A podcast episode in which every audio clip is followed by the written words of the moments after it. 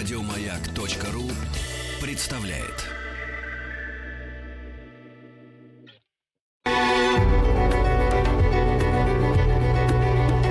Много букв. Много букв. Любимые тексты главных персон современности. Здравствуйте, дорогие радиослушатели. Меня зовут Олег Оц, я актер театра и кино, и сегодня я бы хотел прочитать вам фрагмент повести Федора Михайловича Достоевского «Село Степанчиково и его обитатели». Осенью в Театре наций состоится премьера спектакля «Страсти по Фоме» по мотивам этой повести. «Страсти по Фоме» — это новая работа многократного номинанта и дважды лауреата премии «Золотая маска» режиссера Евгения Марчелли. Я очень жду вас на премьере, которая состоится 7 сентября. Дядя мой, полковник Егор Ильич Ростанев, выйдя в отставку, переселился в перешедшее к нему по наследству село Степанчиково и зажил в нем так, как будто всю жизнь свою был коренным, не выезжавшим из своих владений помещиком. Есть Натуры решительно всем довольны и ко всему привыкающие. Такова была именно натура отставного полковника. Трудно было себе представить человека смирнее и на все согласнее. Если бы его вздумали попросить посерьезнее довести кого-нибудь версты две на своих плечах, то он бы, может быть, и довез. Он был так добр, что в иной раз готов был решительно все отдать по первому спросу и поделиться чуть ли не последней рубашкой с первым желающим. Наружностью он был богатырской, высокий и стройный, с румяными щеками, с белыми, как слоновая кость, зубами, с длинным темно-русым усом, с голосом громким, звонким и с откровенным раскатистым смехом. Говорил отрывисто и скороговоркую. Отроду ему было в то время лет сорок, и всю жизнь свою, чуть ли не с 16 лет, он пробыл в гусарах. Женился в очень молодых годах, любил свою жену без памяти, но она умерла, оставив в его сердце неизгладимое, благодарное воспоминание. Наконец, получив в наследство село Степанчиково, что увеличило его состояние до 600 душ, он оставил службу и, как уже сказано было, поселился в деревне вместе со своими детьми, восьмилетним Илюшей, рождение которого стоило жизни его матери, и старшей дочерью Сашенькой, девочкой лет 15, воспитывавшейся по смерти матери в одном пансионе в Москве. Но вскоре дом дяди стал похож на Ноев ковчег. Вот как это случилось.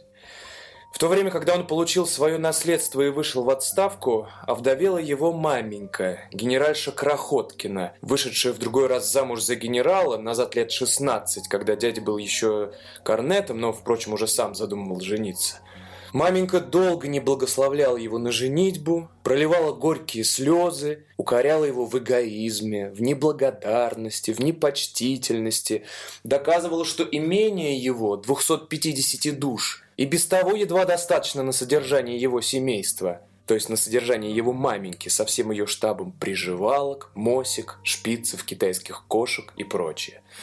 И среди этих укоров, попреков и взвизгиваний вдруг Совершенно неожиданно вышла замуж сама, прежде женить бы сына, будучи уже 42 лет от роду. Впрочем, и тут она нашла предлог обвинить моего бедного дядю, уверяя, что идет замуж единственно, чтобы иметь убежище на старости лет, в чем отказывает ей непочтительный эгоист, ее сын, задумав непростительную дерзость завестись своим домом. Я никогда не мог узнать настоящую причину, побудившую такого, по-видимому, рассудительного человека, как покойный генерал Карахоткин, к этому браку с 42-летней вдовой. Надо полагать, что он подозревал у ней деньги. Известно одно, что генерал глубоко не уважал жену свою во все время своего с ней сожительства и язвительно смеялся над ней при всяком удобном случае. Это был странный человек, полуобразованный, очень неглупый, он решительно презирал всех и каждого, он не имел никаких правил, смеялся над всем и над всеми, и к старости, от болезней, бывших следствием не совсем правильной и праведной жизни, сделался зол, раздражительный, безжалостен. Служил он удачно, однако принужден был по какому-то неприятному случаю очень неладно выйти в отставку, едва избегнув суда и лишившись своего пенсиона. Это озлобило его окончательно. Почти без всяких средств, владея сотней разоренных душ, он сложил руки и во всю остальную жизнь, целые 12 лет, никогда не справлялся, чем он живет, кто содержит его, а между тем требовал жизненных удобств, не ограничивал расходов, держал карету. Скоро он лишился употребления ног и последние 10 лет просидел в покойных креслах, подкачиваемых, когда было нужно, двумя саженными лакеями, которые никогда ничего от него не слыхали, кроме самых разнообразных ругательств. Карету Лакеев и кресла содержал непочтительный сын, посылая матери последнее, закладывая и перезакладывая свое имение, отказывая себе в необходимейшем, войдя в долги, почти неоплатные по тогдашнему его состоянию. И все-таки название эгоиста и неблагодарного сына осталось при нем неотъемлемо. Но дядя был такого характера, что наконец и сам поверил, что он эгоист, а потому, в наказании себе, чтобы не быть эгоистом, все более и более присылал денег. Генеральша благоговела перед своим мужем. Впрочем, ей всего более нравилось то, что он генерал, а она по нем генеральша. В доме у ней была своя половина, где все время полусуществования своего мужа она процветала в обществе приживалок, городских вестовщиц и фиделек. В своем городке она была важным лицом. Сплетни, приглашения в крестные посаженные матери, копеечные преферансы, всеобщее уважение за ее генеральство вполне вознаграждали ее за домашнее стеснение. К ней являлись городские сороки с отчетами. Ей всегда и везде было первое место. Словом, она извлекла из своего генеральства все, что могла извлечь. Генерал во все это не вмешивался, но зато при людях он смеялся над женой бессовестно. Задавал, например, себе такие вопросы. Зачем он женился на такой просвирне? И никто не смел ему противоречить.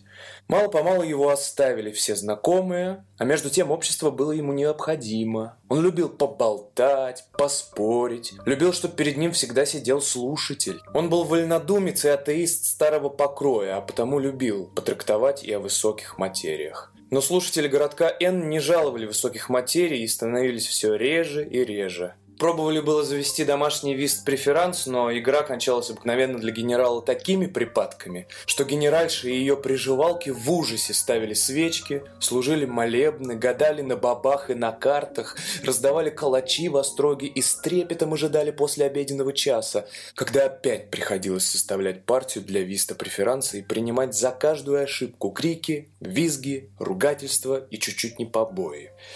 Генерал, когда что ему не нравилось, ни перед кем не стеснялся. Визжал, как баба, ругался, как кучер, а иногда, разорвав и разбросав по полу карты и прогнав от себя своих партнеров, даже плакал с досады и злости. И не более как из-за какого-нибудь валета, который сбросили вместо девятки. Наконец, по слабости зрения, ему понадобился чтец. Тут-то и явился Фома Фомич Опискин. Признаюсь, я с некоторой торжественностью возвещаю об этом новом лице. Оно бесспорно одно из главнейших лиц моего рассказа. Насколько оно имеет право на внимание читателя, объяснять не стану. Такой вопрос приличнее и возможнее разрешить самому читателю. Явился Фома Фомич генералу Крохоткину как приживальщик из хлеба, ни более ни менее. Откуда он взялся, покрытым мраком неизвестности. Я, впрочем, нарочно делал справки и кое-что узнал о прежних обстоятельствах этого достопримечательного человека. Говорили, во-первых, что он когда-то и где-то служил, где-то пострадал, и уж, разумеется, за правду. Говорили еще, что когда-то он занимался в Москве литературою. Мудреного нет, грязное же невежество Фомы Фомича, конечно, не могло служить помеху его литературной карьере. Но достоверно известно только то, что ему ничего не удалось, и что, наконец, он принужден был поступить к генералу в качестве чтеца и мученика.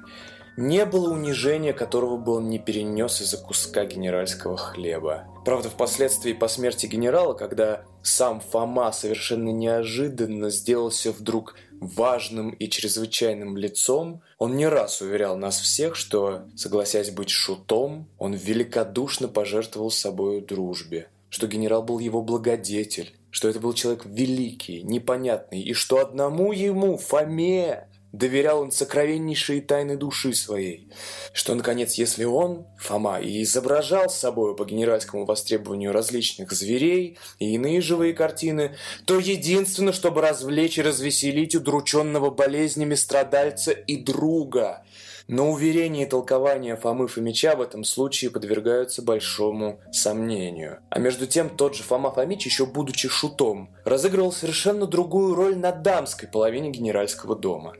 Как он это устроил, трудно представить не специалисту в подобных делах. Генеральша питала к нему какое-то мистическое уважение, за что неизвестно. Мало-помалу он достиг над всей женской половиной генеральского дома удивительного влияния, отчасти похожего на влияние различных Иван Яковлевичей и тому подобных мудрецов и прорицателей, посещаемых в сумасшедших домах иными барынями из любительниц. Он читал вслух душеспасительные книги, толковал с красноречивыми слезами о разных христианских добродетелях, рассказывал свою жизнь и подвиги, ходил к обедне и даже к заутренне, отчасти предсказывал будущее. Особенно хорошо умел толковать сны и мастерски осуждал ближнего. Генерал догадывался о том, что происходит в задних комнатах и еще беспощаднее тиранил своего приживальщика. Но мученичество Фомы доставляло ему еще большее уважение в глазах генеральши и всех ее домочадцев. Наконец, все переменилось. Генерал умер. Смерть его была довольно оригинальная. Бывший вольнодумец, атеист, струсил до невероятности. Он плакал, каялся, подымал образа, призывал священников. Служили молебные, соборовали. Бедняк кричал, что не хочет умирать, и даже со слезами просил прощения у Фомы Фомича. Последнее обстоятельство придало Фоме Фомичу впоследствии необыкновенного форсу. Впрочем, перед самой разлукой генеральской души с генеральским телом случилось вот какое происшествие. Дочь генеральши от первого брака, тетушка моя, Просковья Ильинична, засидевшаяся в девках и проживавшая постоянно в генеральском доме, одна из любимейших жертв генерала и необходимая ему во все время его десятилетнего безножия для беспрерывных услуг – умевшая одна угодить ему своей простоватую и безответную кротостью. Подошла к его постели, проливая горькие слезы, и хотела было поправить подушку под головой страдальца, но страдалец успел таки схватить ее за волосы и три раза дернуть их, чуть не пенясь от злости. Минут через десять он умер. Дали знать полковнику, хотя генеральша и объявила, что не хочет видеть его, что скорее умрет, чем пустит его к себе на глаза в такую минуту. Похороны были великолепные. Разумеется, насчет непочтительного сына, которого не хотели пускать на глаза. В разоренном селе Князевке, принадлежащем нескольким помещикам и в котором у генерала была своя сотня душ, существует мавзолей из белого мрамора, испещренный хвалебными надписями уму, талантам, благородству души, орденам и генеральству усопшего. Фома Фомич сильно участвовал в составлении этих надписей. Долго ломалась генеральша, отказывая в прощении непокорному сыну – она говорила, рыдая и взвизгивая, окруженная толпой своих приживалок и мосик, что скорее будет есть сухой хлеб и уж, разумеется, запивать его своими слезами, что скорее пойдет с палочкой выпрашивать себе подаяние под окнами, чем склонится на просьбу непокорного переехать к нему в Степанчиково, и что нога ее никогда-никогда не будет в доме его. Вообще слово «нога», употребленное в этом смысле, произносится с необыкновенным эффектом иными барынями. Генеральша мастерски, художественно произносила его. Словом, красноречие было истрачено в невероятном количестве. Надо заметить, что во время этих самых взвизгиваний уже помаленьку укладывались для переезда в Степанчиково. Полковник заморил всех своих лошадей, делая почти каждодневно по 40 верст из Степанчикова в город, и только через две недели после похорон генерала получил позволение явиться на глаза оскорбленной родительницы. Фома Фомич был употреблен для переговоров. Во все эти две недели он укорял и стыдил непокорного бесчеловечным его поведением, довел его до искренних слез, почти до отчаяния. С этого-то времени и начинается все непостижимое и бесчеловечно-деспотическое влияние Фомы Фомича на моего бедного дядю. Фома догадался, какой перед ним человек, и тотчас же почувствовал, что прошла его роль шута, и что на безлюдье и Фома может быть дворянином.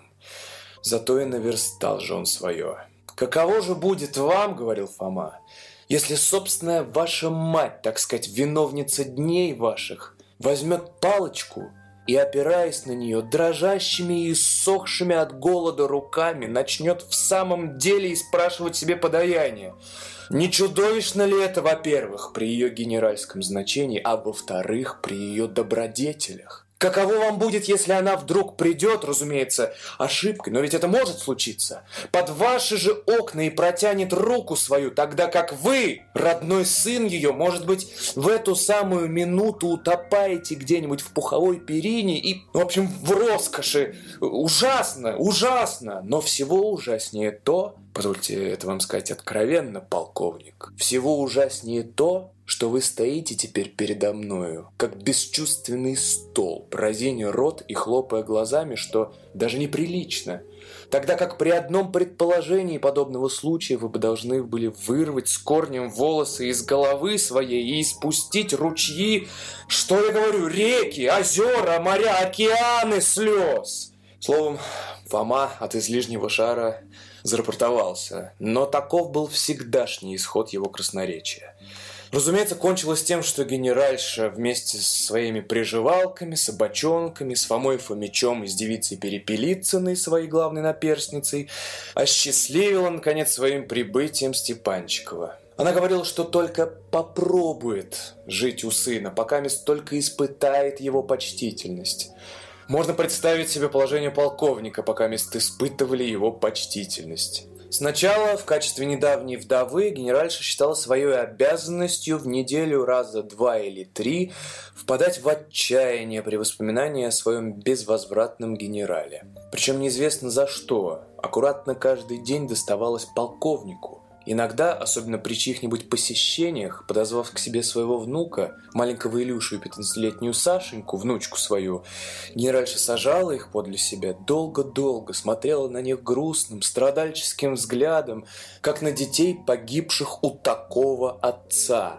Глубоко и тяжело вздыхала и, наконец, заливалась безмолвными, таинственными слезами, по крайней мере, на целый час. Горе полковнику, если он не умел понять этих слез. А он, бедный, почти никогда не умел их понять и почти всегда по наивности своей подвертывался как нарочно в такие слезливые минуты и волей-неволей попадал на экзамен. Но почтительность его не уменьшалась и, наконец, дошла до последних пределов. Словом, оба, и генеральша, и Фома Фомич почувствовали вполне, что прошла гроза, гремевшая над ними столько лет от лица генерала Крохоткина. Прошла и никогда не воротится. Бывало, генеральша вдруг ни с того ни с сего покатится на диване в обморок. Подымется беготня, суетня. Полковник уничтожится и дрожит, как осиновый лист. «Жестокий сын!» — кричит генеральша, очнувшись. «Ты растязал мои внутренности! Мезантроль! Мезантроль!» «Да чем же, маменька, я растерзал ваши внутренности?» — робко возражает полковник. «Растерзал, растерзал, он еще и оправдывается, он грубит, жестокий сын, умираю!» Полковник, разумеется, уничтожен, но как-то так случалось, что генеральша всегда оживала. Через полчаса полковник толкует кому-нибудь, взяв его за пуговицу.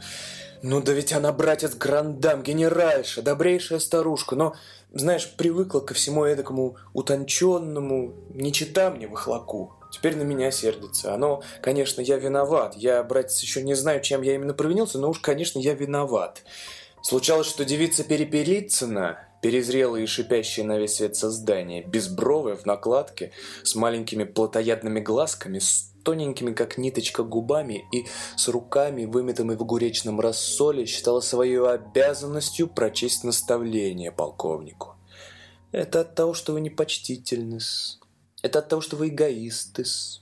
От того вы оскорбляете маменьку -с. Они к этому не привыкли -с. Они генеральши -с. А вы еще только полковники -с. «Это брат девица Перепелицына», замечает полковник своему слушателю. «Превосходнейшая девица, горой стоит за маменьку, редкая девица. Ты не думай, что она приживал какая-нибудь, она, брат, сама подполковничья дочь, вон оно как». Но, разумеется, это были еще только цветки. Та же самая генеральша, которая умела выкидывать такие разнообразные фокусы, в свою очередь трепетала, как мышка перед прежним своим приживальщиком. Фома Фомич заворожил ее окончательно – она не надышала на него, слышала его ушами, смотрела его глазами. Один из моих троюродных братьев, тоже отставной гусар, человек еще молодой, но замотавшийся до невероятной степени и проживавший одно время у дяди, прямо и просто объявил мне, что по его глубочайшему убеждению генеральша находилась в непозволительной связи с Фомой Фомичом. Разумеется, я так даже с негодованием отверг это предположение, как уж слишком грубое и простодушное. Нет, тут было другое. И это другое я никак не могу объяснить иначе, как предварительно объяснив читателю характер Фомы Фомича так, как я сам его понял впоследствии. Представьте же себе человека самого ничтожного, самого малодушного, выкидыша из общества, никому не нужного, совершенно бесполезного, совершенно гаденького, но необъятно самолюбивого и вдобавок неодаренного решительно ничем, чем бы мог он хоть сколько-нибудь оправдать свое болезненно раздраженное самолюбие. Предупреждаю заранее, Фома Фомич есть олицетворение самолюбия самого безграничного, но вместе с тем самолюбия особенного – именно случающегося при самом полном ничтожестве и, как обыкновенно бывает в таком случае, самолюбие оскорбленного, подавленного тяжкими прежними неудачами, загноившегося давно-давно и с тех пор выдавливающего из себя зависть и яд при каждой встрече, при каждой чужой удаче. Нечего и говорить, что все это приправлено самую безобразную обидчивостью, самую сумасшедшую мнительностью – может быть, спросят, откуда берется такое самолюбие? Как зарождается оно при таком полном ничтожестве, в таких жалких людях, которые уже по социальному положению своему обязаны знать свое место? Как отвечать на этот вопрос? Кто знает, может быть, есть и исключение, к которому принадлежит мой герой. Он и действительно есть исключение из правила, что и объяснится впоследствии. Однако же позвольте спросить, уверены ли вы, что те, которые уже совершенно смирились и считают себе за честь и за счастье быть вашими шутами, приживальщиками и прихлебателями, уверены ли вы, что они уже совершенно отказались от всякого самолюбия? А зависть, а сплетни, а ябедничество, а доносы, а таинственные шипения в задних углах у вас же где-нибудь под боком за вашим же столом. Много букв. Много букв. Что читают те, о ком говорят все. Здравствуйте, дорогие радиослушатели. Меня зовут Олег Оц, я актер театра и кино, и сегодня вы слушаете фрагмент повести «Село Степанчикова и его обитатели».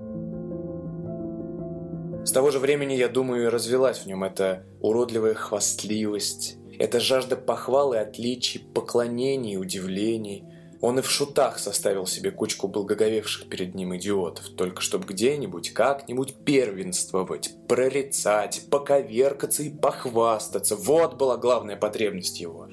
Его не хвалили, так он сам себя начал хвалить. Я сам слышал слова Фомы в доме дяди в Степанчикове, когда уже он стал там полным владыку и прорицателем. «Не жилец я между вами», — говорил он иногда с какой-то таинственной важностью. «Не жилец я здесь.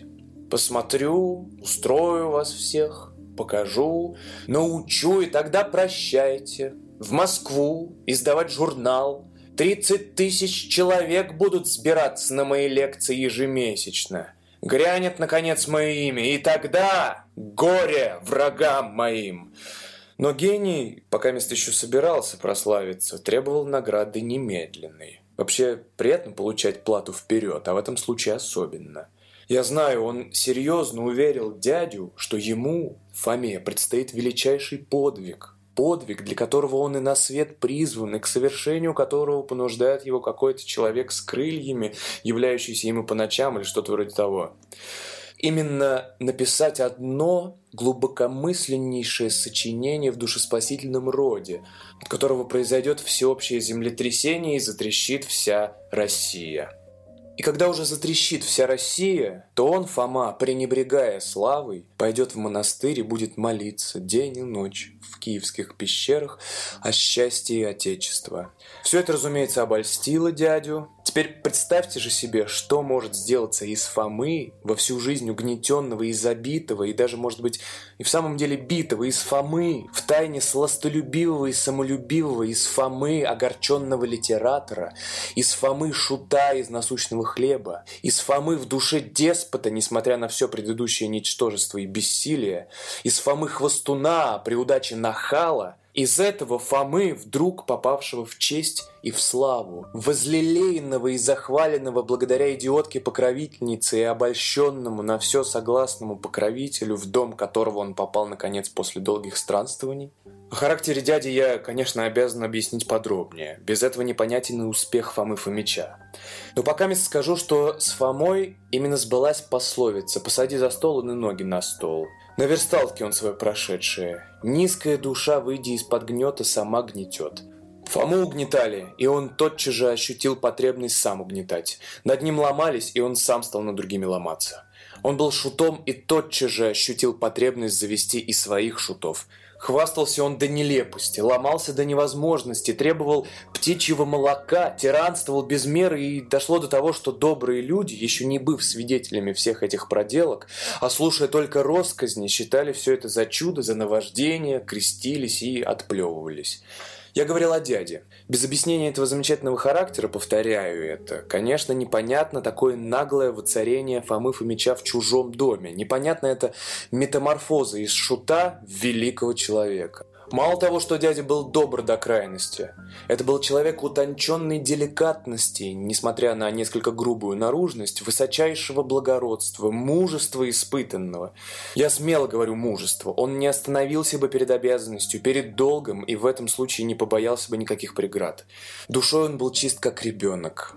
Это был действительно ребенок в 40 лет, экспансивный в высшей степени, всегда веселый, предполагавший всех людей ангелами, обвинявший себя в чужих недостатках и преувеличивавший добрые качества других до крайности, даже предполагавший их там, где их и быть не могло. Это был один из тех благороднейших и целомудренных сердцем людей, которые даже стыдятся предположить в другом человеке дурное, торопливо наряжают своих ближних во все добродетели, радуются чужому успеху, живут таким образом постоянно в идеальном мире, а при неудачах прежде всех обвиняют самих себя. Жертвовать собою интересам других – их призвание.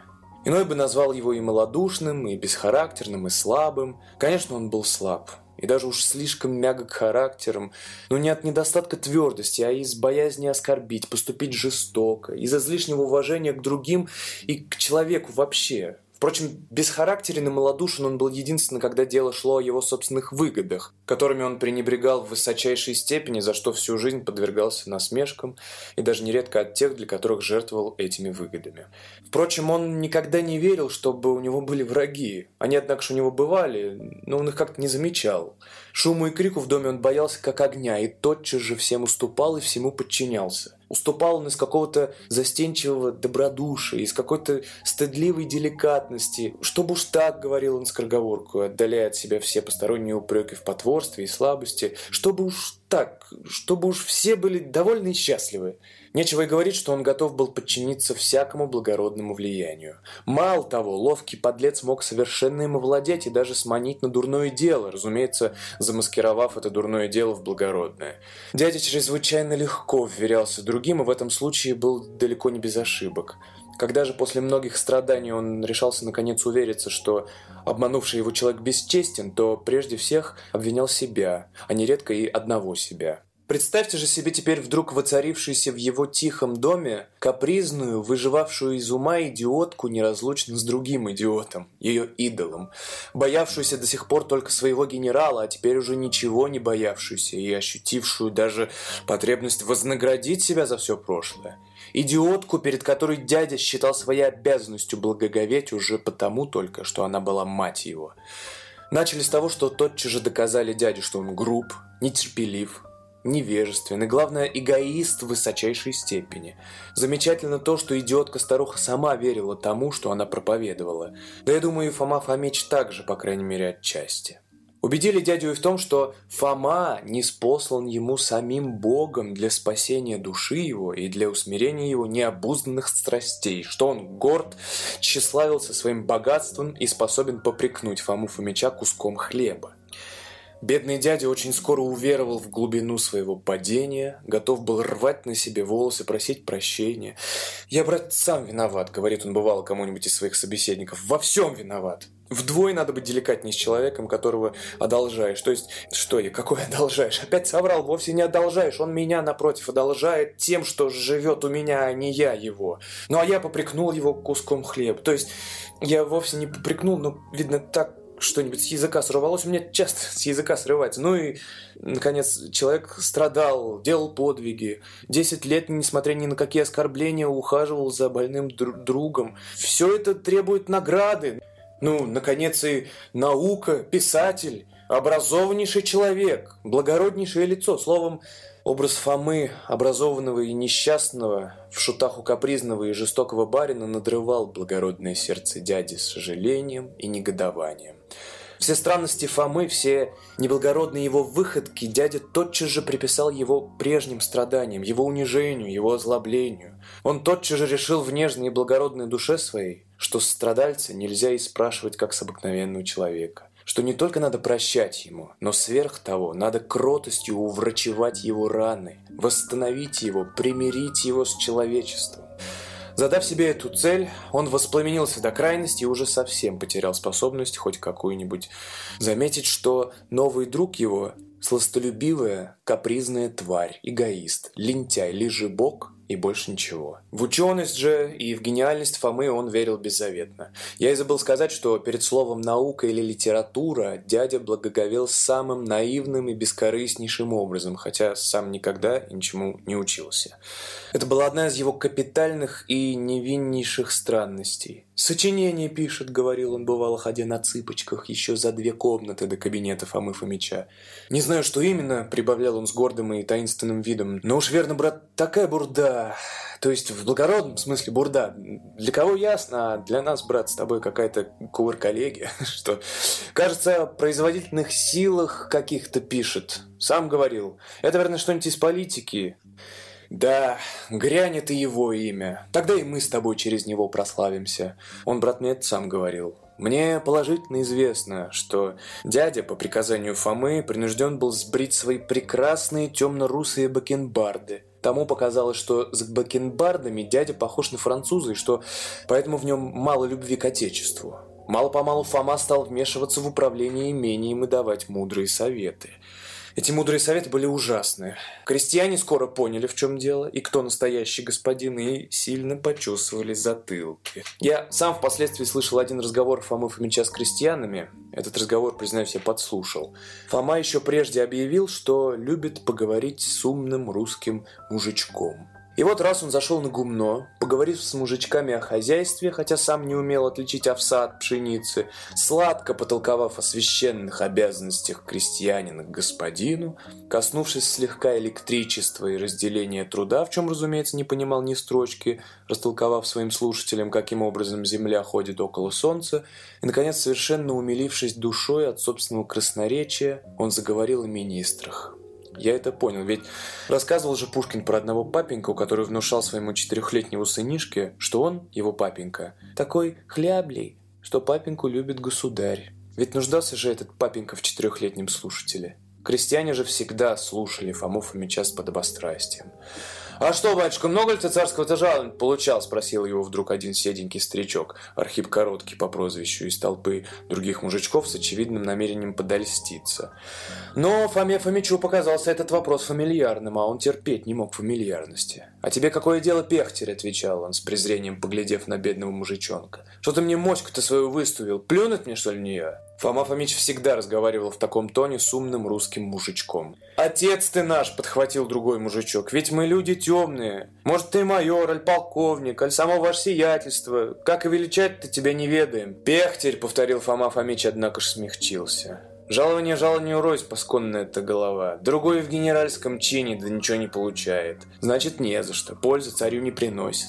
А я вот 20 тысяч получал, когда у министра служил. Да и тех не брал, потому что я из чести служил. Свой был достаток. Я жалование свое на государственное просвещение, да на погорелых жителей Казани пожертвовал. Вишь ты, так это ты Казань-то обстроил, батюшка, продолжал удивленный мужик. Мужики вообще дивились на Фому Фомича. «Ну да, и моя там есть доля», — отвечал Фома как бы нехотя, как будто сам на себя досадуя, что удостоил такого человека таким разговором. Много букв. Много букв. Что читают те, о ком говорят все. Здравствуйте, дорогие радиослушатели. Меня зовут Олег Оц, я актер театра и кино. Вы слушаете фрагмент повести Федора Михайловича Достоевского «Село Степанчиково и его обитатели». С дядей разговоры были другого рода. «Прежде кто вы были?» — говорит, например, Фома, развалясь после сытного обеда в покойном кресле, причем слуга, стоя за креслом, должен был отмахивать от него свежей липовой веткой мух. «На кого похожи вы были до меня?» А теперь я заронил вас искру того небесного огня, который горит теперь в душе вашей. Заронил ли я вас искру небесного огня или нет? Отвечайте, заронил я в вас искру или нет? Фома Фомич, по правде, и сам не знал, зачем сделал такой вопрос, но молчание и смущение дяди тотчас же его раззадорили. Он, прежде терпеливый и забитый, теперь вспыхивал, как порох при каждом малейшем противоречии. Молчание дяди показалось ему обидным, и он уже теперь настаивал на ответе. «Отвечайте же, горит в вас искра или нет?» Дядя мнется, жмется и не знает, что предпринять. «Позвольте вам заметить, что я жду», — замечает Фома обидчивым голосом. «Mais répondez donc, Егорушка», — подхватывает генеральша, пожимая плечами. «Я спрашиваю, горит ли у вас эта искра или нет?» Снисходительно повторяет Фома, взяв конфетку из бомбоньерки, которая всегда ставится перед ним на столе. Это уж распоряжение генеральши. «Ей-богу, не знаю, Фома», — отвечает наконец дядя с отчаянием во взорах. «Должно быть, что-нибудь есть в этом роде. Право, ты уж лучше не спрашивай, а то я совру что-нибудь». «Хорошо. Так, по-вашему, я так ничтожен, что даже не стою ответа? Вы это хотели сказать?» «Ну, пусть будет так». Пусть я буду ничто. Да нет же, Фома, бог с тобой. Ну, когда я хотел это сказать? Нет, вы именно это хотели сказать. Да клянусь же, что нет. Хорошо, пусть я буду лгун. Пусть я, по вашему обвинению, нарочно изыскиваю предлога к ссоре. Пусть ко всем оскорблениям присоединится, и это я все перенесу. «Мэмо фис!» – вскрикивает испуганная генеральша. «Фома Фомич! Маменька!» – восклицает дядя в отчаянии. «Ей-богу же, я не виноват!» «Так разве нечаянно с языка сорвалось?» «Ты не смотри на меня, Фома, я ведь глуп, сам чувствую, что глуп, сам слышу в себе, что нескладно. Знаю, Фома, все знаю, ты уж и не говори!» Продолжает он, махая рукой. Сорок лет прожил и до сих пор, до самой той поры, как тебя узнал, все думал про тебя, что человек, ну, все, все там как следует. А ведь и не замечал до сих пор, что грешен, как козел, эгоист первой руки, наделал зла такую кучу, что диво как еще земля держит. Да, вы таки эгоист, замечает удовлетворенный Фома Фомич. Да уж я и сам понимаю теперь, что эгоист. Нет, шабаш, исправлюсь и буду добрее. «Дай-то Бог», – заключает Фома Фомич, благочестиво вздыхая, поднимаясь с кресла, чтобы дойти к послеобеденному сну. Фома Фомич всегда почивал после обеда. В заключение этой главы позвольте мне сказать, собственно, о моих личных отношениях к дяде и объяснить, каким образом я вдруг поставлен был глаз на глаз с Фомой Фомичом и нежданно-негаданно внезапно попал в круговорот самых важнейших происшествий из всех, случавшихся когда-нибудь в благословенном селе Степанчикове. Таким образом, я намерен заключить мое предисловие и прямо перейти к рассказу. В детстве моем, когда я осиротел и остался один на свете, дядя заменил мне собой отца, воспитал меня на свой счет и, словом, сделал для меня то, что не всегда сделает и родной отец. С первого же дня, как он взял меня к себе, я привязался к нему всей душой. Мне было тогда лет десять, и помню, что мы очень скоро сошлись и совершенно поняли друг друга. Мы вместе спускали кубарь и украли чепчик у одной призлой старой барыни, приходившейся нам обоим сродни. Чепчик я немедленно привязал к хвосту бумажного змея и запустил под облака. Много лет спустя я ненадолго свиделся с дядей уже в Петербурге, где я кончал тогда курс моего учения на его счет. В этот раз я привязался к нему со всем жаром юности, что-то благородное, кроткое, правдивое, веселое и наивное до последних пределов поразило меня в его характере и влекло к нему всякого. Выйдя из университета, я жил некоторое время в Петербурге, пока не ничем не занятый и, как часто бывает с молокососами, убежденный, что в самом непродолжительном времени наделаю чрезвычайно много чего-нибудь очень замечательного даже великого. Петербурга мне оставлять не хотелось. С дядей я переписывался довольно редко, и то только когда нуждался в деньгах, в которых он мне никогда не отказывал. Между тем, я уж слышал от одного дворового человека, дяди, приезжавшего по каким-то делам в Петербург, что у них в Степанчикове происходят удивительные вещи. Эти первые слухи меня заинтересовали и удивили. Я стал писать к дяде прилежнее. Он отвечал мне всегда как-то темно и странно, и в каждом письме старался только заговаривать о науках, ожидая от меня чрезвычайно много впереди по ученой части и гордясь моими будущими успехами. Вдруг, после довольно долгого молчания, я получил от него удивительное письмо, совершенно не похожее на все его прежние письма. Оно было наполнено такими странными намеками, таким сбродом противоположностей, что я сначала почти ничего и не понял. Видно было только, что писавший был в необыкновенной тревоге. Одно в этом письме было ясно. Дядя серьезно, убедительно, почти умоляя меня, предлагал мне как можно скорее жениться на прежней его воспитаннице, дочери одного беднейшего провинциального чиновника по фамилии Ежевикина, получившей прекрасное образование в одном учебном заведении в Москве насчет дяди и бывшей теперь гувернанткой детей его. Он писал, что она несчастна, что я могу составить ее счастье, что я даже сделаю великодушный поступок, обращался к благородству моего сердца и обещал дать за нее преданное. Впрочем, о преданном он говорил как-то таинственно, боязливо и заключал письмо, умоляя меня сохранить все это в величайшей тайне. Письмо это так поразило меня, что наконец у меня голова закружилась. Да и на какого молодого человека, который, как я, только что соскочил со сковороды, не подействовало бы такое предложение, хотя бы, например, романическую своей стороной. К тому же я слышал, что эта молоденькая гувернантка прихорошенькая. Я, однако ж, не знал, на что решиться, хотя тотчас же написал дяде, что немедленно отправлюсь в Степанчиково.